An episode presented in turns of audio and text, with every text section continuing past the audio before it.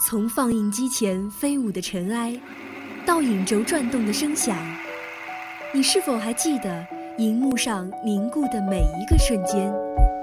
爱电影，分享光影世界里最初的激动。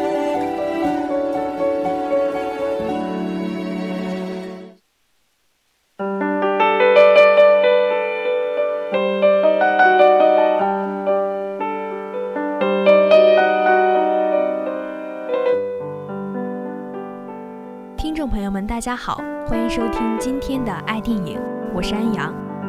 今天为大家介绍的电影是《挚爱梵高：星空之谜》。电影以星夜为画面开始，以罗纳河的星夜为结尾。电影里也提到，梵高就像一颗冉冉升起的星星。晚期作品里明亮的星星，也是他自己的精神追求。早年他是那么的相信上帝，他真心去做一个传教者，在工人与农民之中传教，但是却看见了生活的残忍，生活的打击让他怀疑上帝，但是他的内心一直在追求神圣。其实很多人都会用星空来致敬梵高，比如大家熟悉的歌曲《Starry Starry Night》，其实这首歌叫 Vincent。不过由于被很多人翻唱过后，大家更记得歌词而不是原名。果不其然，这首歌成为了电影的结尾曲。回到电影，电影的主题，用我的话来说，其实是梵高的星空。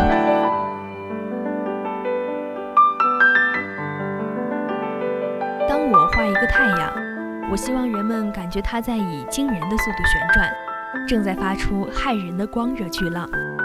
当我画一片麦田。我希望人们感觉到麦子正在朝着它们最后的成熟和绽放努力。当我画一棵苹果树，我希望人们能感觉到苹果里面的果汁正在把苹果皮撑开，果核中的种子正在为结出果实奋进。当我画一个男人，我就要画出他滔滔的一生。如果生活中不再有某种无限的、深刻的、真实的冬季，我不再眷恋人间。这是梵高写给弟弟的信。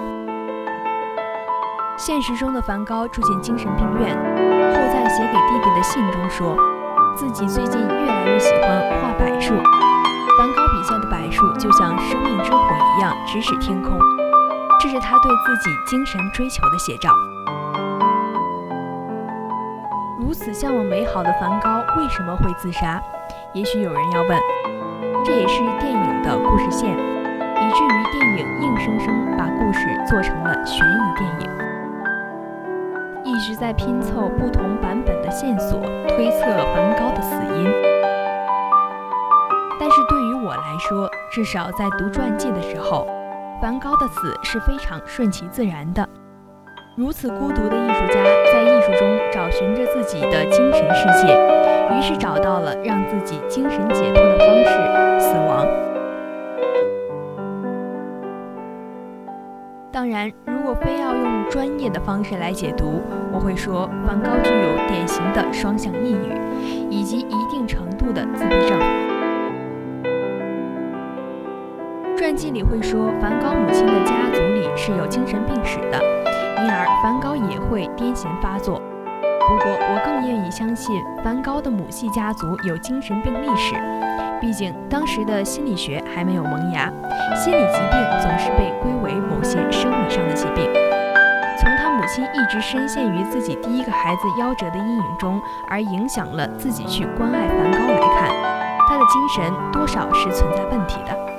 而梵高的悲剧可能是从出生就注定了。梵高的生日与第一个孩子周年忌日是同一天，因而梵高继承了第一个孩子的名字。文森特成为了第一个文森特的替代品。就是这样被成为了别人的影子的梵高，不断的想要获得认可，不被母亲接受甚至无视，又不断的进行自我否认，完全构成了弗洛伊德式诊断中的童年阴影。但是抛开那些心理学的理论，我常常在想，死亡对于每个人的意义是不一样的。虽然死亡会一定带来亲人的痛苦，但是有一些人来说，死亡意味着肉体的超越，特别是对于有信仰的人来说。所以我尊重每一个自杀的人，一定有一种对自由的追求，让他们跨过了对恐惧，让他们跨过了对痛苦的恐惧。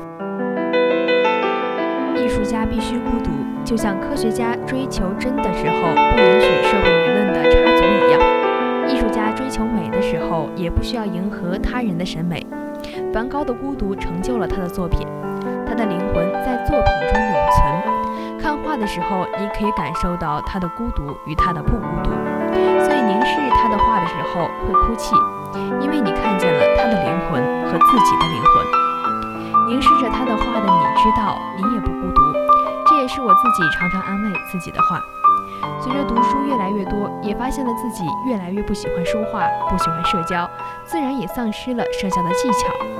但是如果我真想成为科学家的话，我必须习惯并享受这种孤独。今天的节目到这里就全部结束了，我们下周同一时间再。